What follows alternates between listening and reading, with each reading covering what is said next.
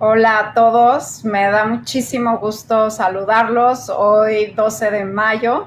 Eh, aquí encantada de saludar al doctor Moreno Sánchez, que tenemos mucho que platicar, mucho que, conversar y me da eh, un entusiasmo enorme para Enlace Judío poder transmitir esto el día de hoy. Paco, bienvenido. Gracias, Carol, un placer estar contigo y creo que sí, hay muchas cosas de qué platicar. Y me gustaría empezar con la gran pregunta, Paco, que todos los mexicanos nos estamos haciendo. Eh, ¿Qué pasó con esa tercera ola que por fortuna no llegó, pero pues todos queremos una explicación? Pues mira, sí es realmente algo, qué bueno que no pasó, pero creo que no tenemos que pensar en que esto no, no va a volver a suceder. Es decir, me preocupó un poco que el lunes comentaron que hubo 7 mil casos nuevos mucho más de los que había estado viniendo en días anteriores. Puede ser que nada más sea el rezago del fin de semana, pero eh, estamos ahí. A ver, yo creo que lo que ha pasado es que tenemos una inmunidad mucho mayor a la que se calcula. Como tú lo has comentado, eh, el número de casos tan, el número de pruebas tan baja que tenemos hace que no sepamos realmente cuánta gente se ha infectado. Luego también tenemos personas asintomáticas que no se dan cuenta que tienen COVID y esas pues no se cuentan porque tampoco se hacen pruebas. Eh, platicaba con un actuario, vale la pena seguirlo, Arturo Erlerby, y él hacía un cálculo de hasta 70 millones de personas en México que han resultado infectadas. Eh, hay que entender que esto no ha ocurrido en todo el país, que las zonas urbanas, las zonas de concentración, es en donde más se presenta esta inmunidad. Incluso también tienen una proyección de diferentes ciudades, interesante revisarlo. Y creo que eso explicaría, si tenemos mucha gente inmune, eh, pues es más difícil la transmisión del virus. Pero no está la población en una inmunidad que digamos, ya llegamos a inmunidad de rebaño, ya van a desaparecer los casos. No. Y mientras haya casos, existe el riesgo de que o ya hayas perdido la inmunidad porque no duraste el tiempo que va a durar, o eh, seas más susceptible, o no la hayas tenido, eh, etcétera. Entonces, sí hay que seguirnos cuidando. Pero bueno, también eh, platícanos un poco ya más a fondo. O sea, hubo un estudio de la Universidad de Washington que sacó que el exceso de mortalidad en México es tres veces al los números de mortalidad reportados por las autoridades, que tenemos posiblemente más de 600 mil fallecidos por COVID-19. ¿Eso qué nos puede decir? Y sin dar una confianza eh, sin dar una eh, falsa confianza también, porque vemos cómo Chile se confió, India se confió y tuvieron repuntes. Entonces, ¿realmente qué nos dicen por esos posibles 600 mil eh, muertos por COVID-19 en vez de la cifra oficial que es de 220 más o menos? Yo creo que hay, hay tres cosas muy importantes ahí. Primero, el número oficial de fallecidos es mucho menor al real hay estadísticas de esta de la Universidad de Washington, hay otras estadísticas que te comentaba con, con Arturo Elderly, que también tiene una, una, forma de hacerlo muy precisa, y él habla de 500 mil. Independientemente de eso, son muchísimas, ¿no? Pero hablemos de 500, 600 mil. Eh, probablemente haya eh, fácilmente 20, 15 casos más por cada eh, paciente, entonces estás hablando que estás en 60 millones de infectados. Nos ha costado muchísimo el llegar a esta cifra porque, pues porque esto ha causado 500 mil fallecidos, o sea, medio millón de mexicanos que han muerto por la pandemia. Y el problema que ha pasado, por ejemplo, en la India y en Brasil. En Brasil, eh, Manaus, una ciudad eh, amazónica, eh, llegó a 70% de inmunidad, eso lo calcularon, tomaron muestras y el 70% de la, de la población estaba inmune. Llegó esta variante P1 o coincide con un descenso en la inmunidad de la población y seis meses después tienen 30% otra vez de gente que se está infectando. Eh, por eso no hay que confiarse porque sabemos que las variantes están circulando, también sabemos que hay variantes probablemente mexicanas que, o, autóctonas que todavía no tenemos bien definidas. Y eh, el otro caso es la India. Yo creo que la India es un poquito diferente. Yo creo que la India fue la tormenta perfecta.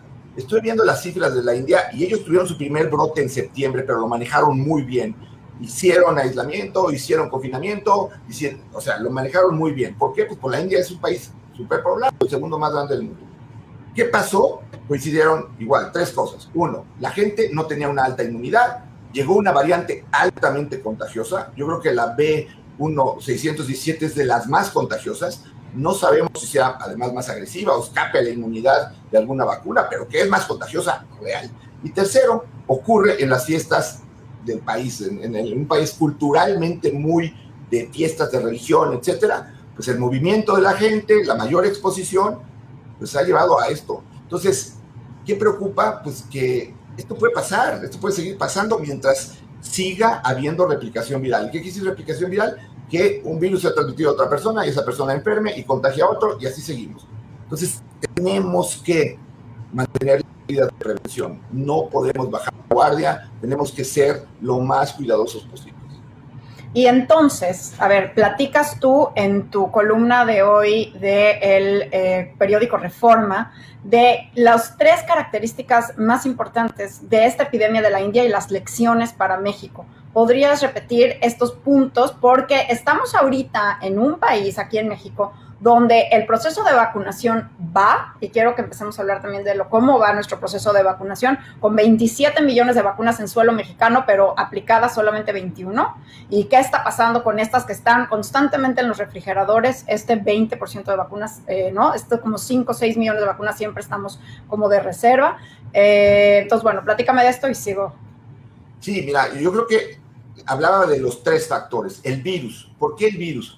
Porque el virus ya no es el mismo que teníamos antes. O sea, tenemos que entender que al hablar de mutaciones, el virus lo que se hace es más eficiente en infectar a las personas. Modifica ese, esa llave con la que entra al receptor y entra a la célula. Así es un virus capaz de infectar a gente mucho más rápido, mucho más fácil. Por eso lo de la doble mascarilla, por eso todas estas situaciones de mantener más ventilación, etc. la enfermedad ya no es la misma y estas variantes lo han hecho mucho más contagiosa. Una enfermedad que ya de por sí era contagiosa, y muy difícil de distinguir porque los asintomáticos contagian, ¿no? Segundo, la cuestión de me estoy cansado, estoy harto, llevo mucho tiempo cuidándome y entonces bajas la guardia sin darte cuenta. Y la tercera es estos movimientos en masa que hay. Eh, en México tuvimos la Semana Santa de Pascua y pensamos, el movimiento va a lograr que vuelva a haber un repunte. ¿Qué es lo que pasó? Pues la gente está más inmunizada naturalmente porque lo que pasó en diciembre, enero y febrero fue pavoroso. Pero la realidad es que conforme vaya pasando el tiempo, muchas de estas personas van a perder inmunidad, vuelven a ser susceptibles y entonces vuelves a tener la posibilidad de enfermarte. Eso es lo que tenemos que cuidar, que esto no dure el tiempo necesario para que la gente que ya tuvo una inmunidad natural la pierda hay dos formas, cuidándonos, disminuyendo la cantidad de virus y la otra es vacunándonos. Y sí, la vacuna va, a mi manera de ver, muy lenta. Eh, la misma institución de salud había dicho que eh, iba a llegar a 40 millones de vacunados a finales de abril, pues no tenemos más que la mitad y ya estamos a mitad de mayo. Entonces, sí, vamos lentos y pues eso preocupa bastante. ¿Por qué? Pues porque no vamos a alcanzar la inmunidad en rebaño, entonces tenemos que seguirnos cuidando. Sí, y, y ¿cómo ves esto de las nuevas eh, opciones de vacunas, como por ejemplo la Sputnik Light, que posiblemente podría también eh, aplicarse de esa forma, con ese esquema, o por ejemplo una noticia que salió hoy de Indonesia sobre que Sinovac su, su efectividad en población real es casi de 95% y no tiene que ver con el 50% que vimos de eficacia en fase 3. O, por ejemplo, lo que estamos viendo a punto de autorizarse la Johnson Johnson para México, Cancino ya aplicándose a los, a los maestros. Danos así como un panorama de cómo ves las vacunas en México y cómo se están aplicando. Mira, eh, eh, la cuestión en México es que, pues sí, ante la necesidad de tener vacunas, pues se ha ido y se ha ido buscando diferentes opciones de vacuna.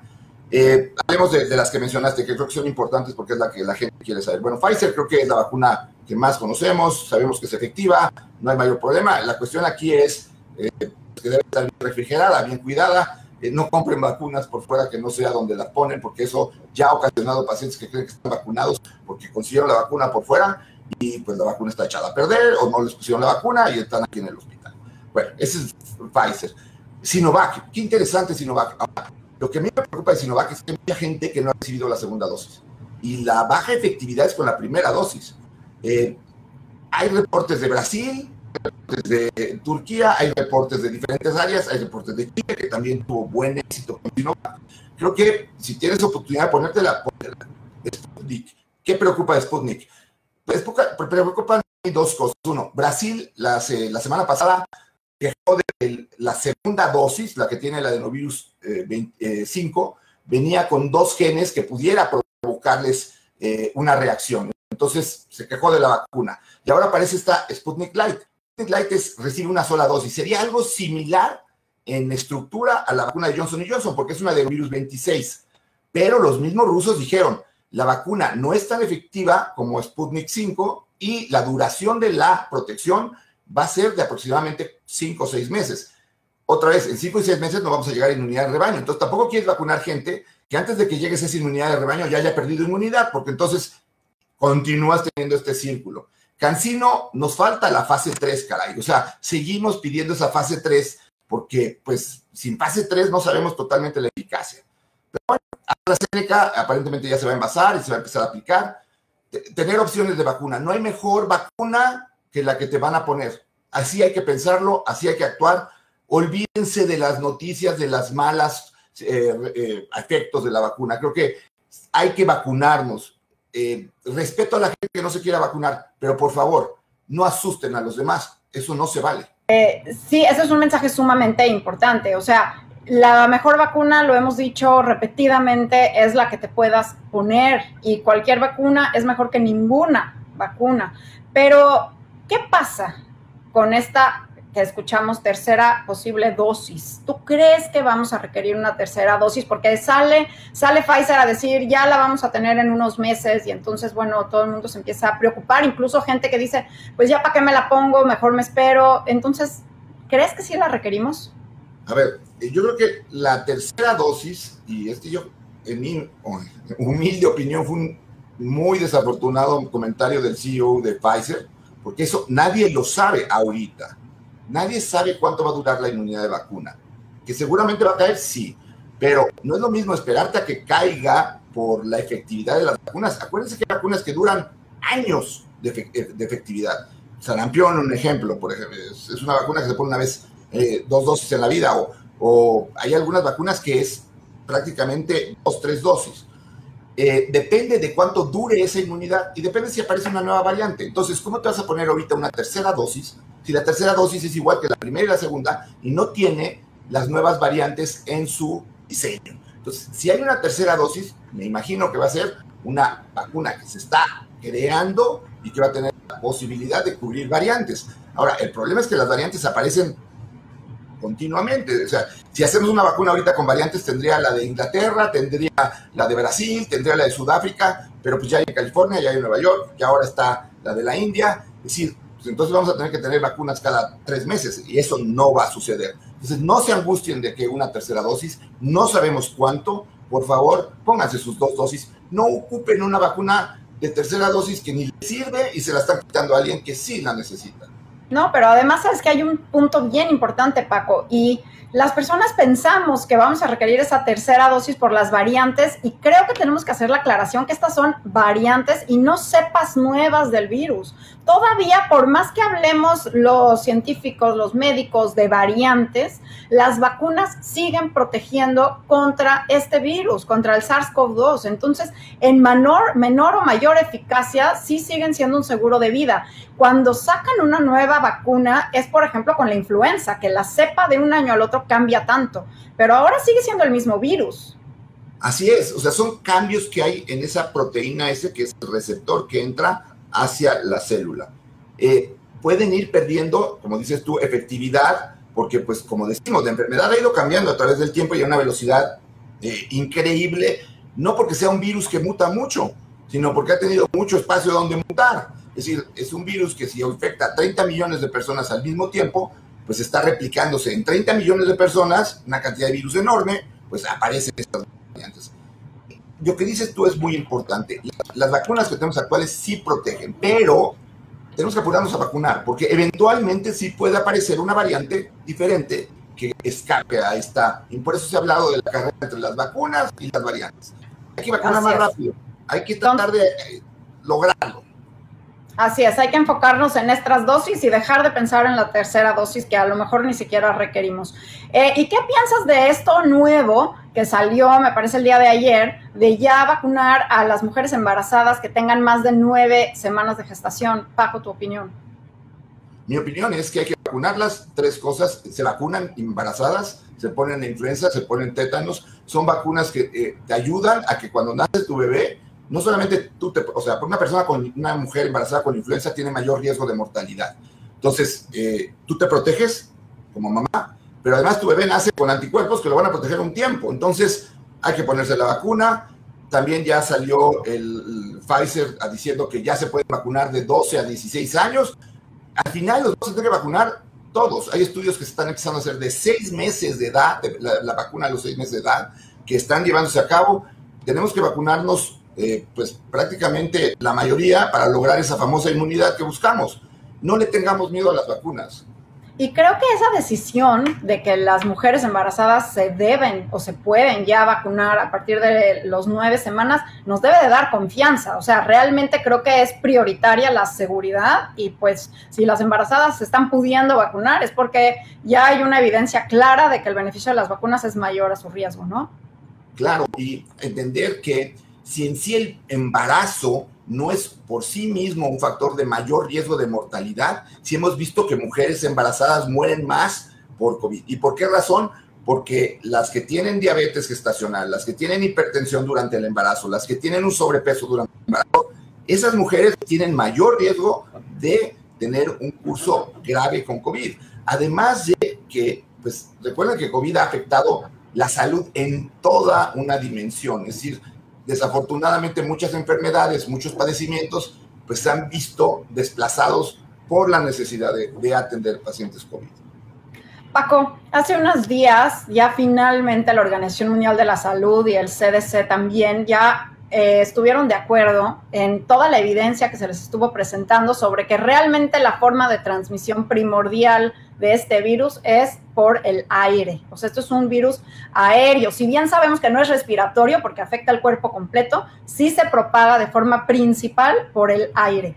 ¿Qué comentarios nos puedes hacer en esto, en especial pensando en que México está viendo una apertura y entonces cómo sabiendo cómo se propaga debemos de comportarnos?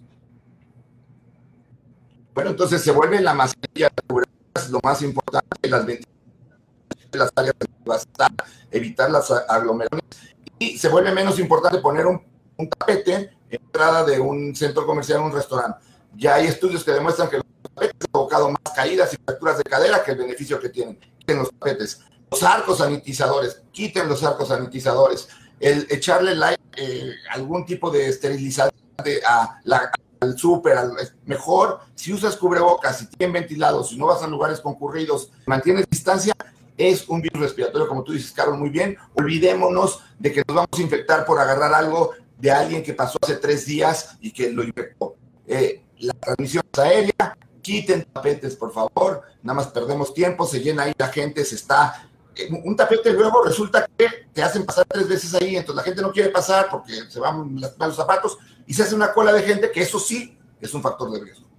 Pues sí, el virus lo llevamos las personas y lo propagamos las personas, pero por el aire, al hablar, al respirar, es como un humo transparente que va llenando una habitación y por eso estar en lugares cerrados aumenta el riesgo de contagio y estar al aire libre no.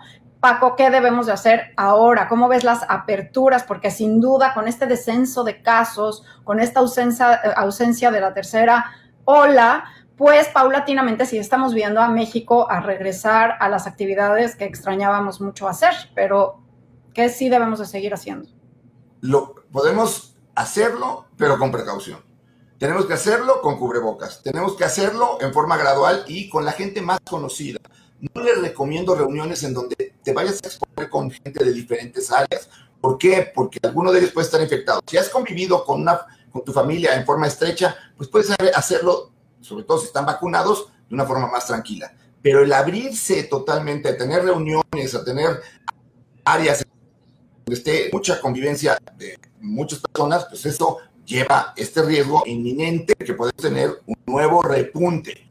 No es querer eh, ser alarmista, es mejor protegernos. Si está bajando esto, pues ayudemos. Es como cuando ya tienes el último esfuerzo para lograr llegar a la meta, pues cúbrete bien, cuídate bien, eh, y ojalá y se decida abrir la vacunación para que se aumente la vacunación y no sea un programa muy centralizado que lo ha hecho que vaya muy despacio. Así es. Ojalá que sí. Oye, oye, Paco, y aquí me están empezando a preguntar, voy a empezar a tomar algunas preguntas, que cuál es tu opinión sobre los lineamientos que da la CDC, el Centro para Control de Enfermedades de Estados Unidos, con respecto al comportamiento que puede tener la gente ya vacunada.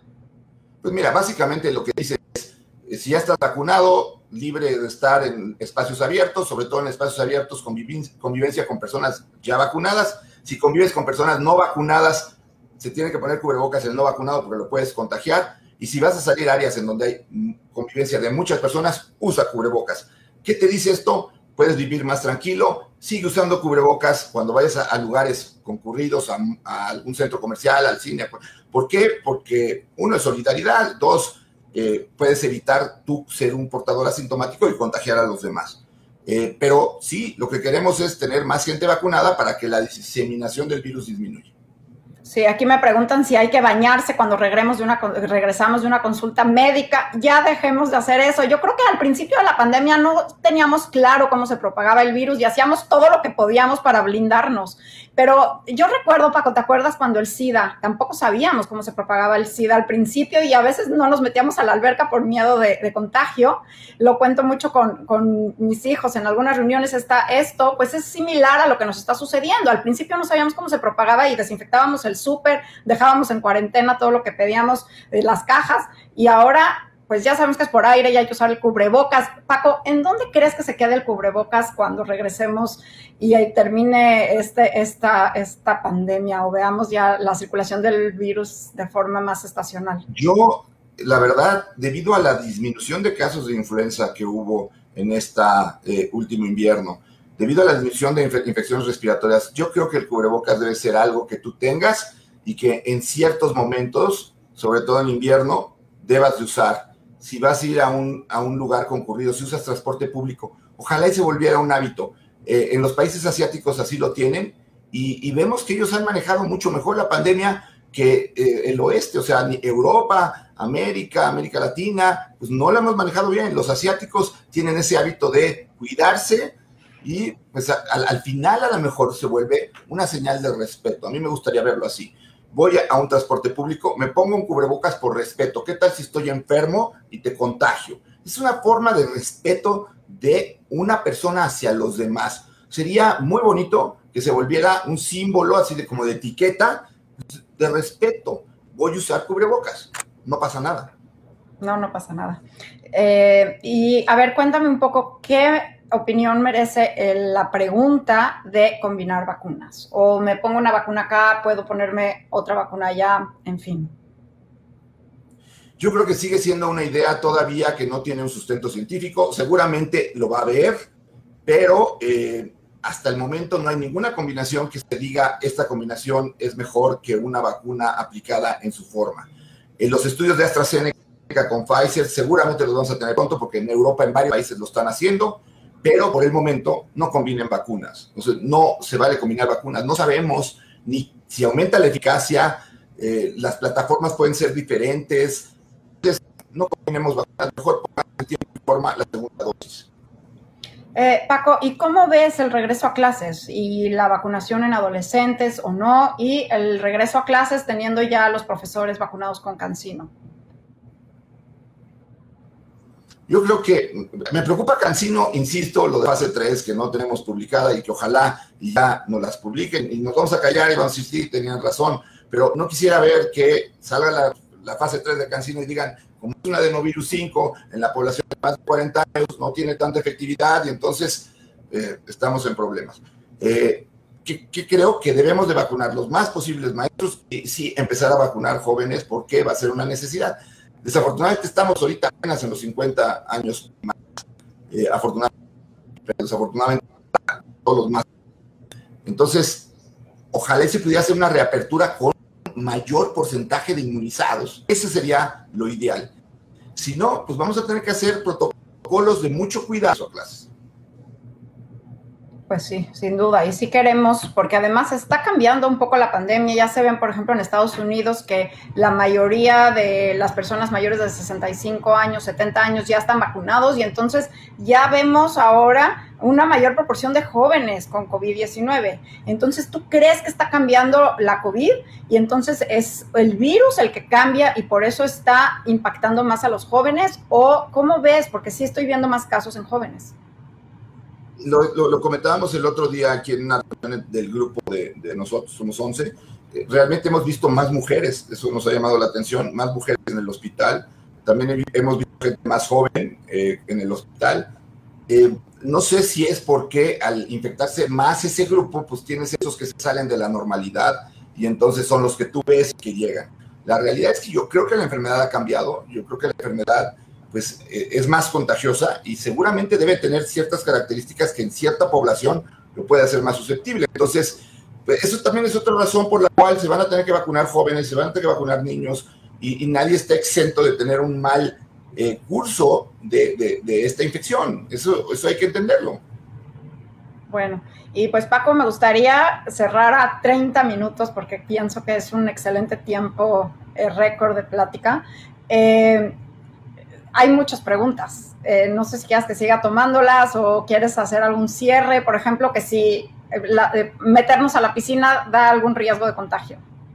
A ver, meterte a la piscina no te da riesgo, meterte con 50 personas en la misma piscina sí te da riesgo. O sea, entendamos cuál es, como le decía Carol, el, la transmisión no es el agua de la piscina, la transmisión es la gente que va a escupir en la piscina porque se está, le cayó agua y entonces tose y te contagia y ese es el problema recordemos, es la cantidad de gente con la que convivimos. Algo que ha sido súper difícil entender en esta pandemia. ¿Por qué? Pues porque nos cambiaron, como dijimos desde la primera, el mundo cambió y, luego a veces parece que no queremos adaptarnos al cambio. ¿Cuál es mi mensaje? Que creo que cada vez estamos más cerca de llegar a un final. También hay medicamentos que están cada vez más cerca de ser aprobados con efectividad. Creo que la vacunación pues, está siendo efectiva. Desafortunadamente, como que ha aumentado esta brecha entre países ricos y países pobres y, en, los mismos, en los mismos países hay esos sectores, esa división, con lo cual es muy triste, pero eh, pues sí, necesitamos que los países que ya llegaron a una inmunidad alta y que ya no están vacunando porque tienen a los anti-vax que no se quieren vacunar, pues ojalá nos, nos empiecen a mandar sus vacunas y empecemos a obtener más vacunación y más vacunación. Esa es la clave. No, yo diría, mi, mi, mi mayor eh, consejo hoy es, si tú no te quieres vacunar, es una decisión tuya. No convenzas a otras personas de no vacunarse. Eso no se vale. Creo que lo que tenemos que hacer es vacunarnos. Si no te quieres vacunar, te respeto. Pero, por favor, no incidas en otras gentes. ¿Por qué le estás poniendo en riesgo su vida? Y eso no se debe de hacer. Gracias, Paco. Sumamente importante tu mensaje. Te agradezco y creo que esta pandemia la va a dar brazo por brazo a vacunarnos. Bueno, cuídate mucho, Carol. Un abrazo a todos. Un abrazo, Paco, querido. Gracias a ti. Sean más alentadores las charlas.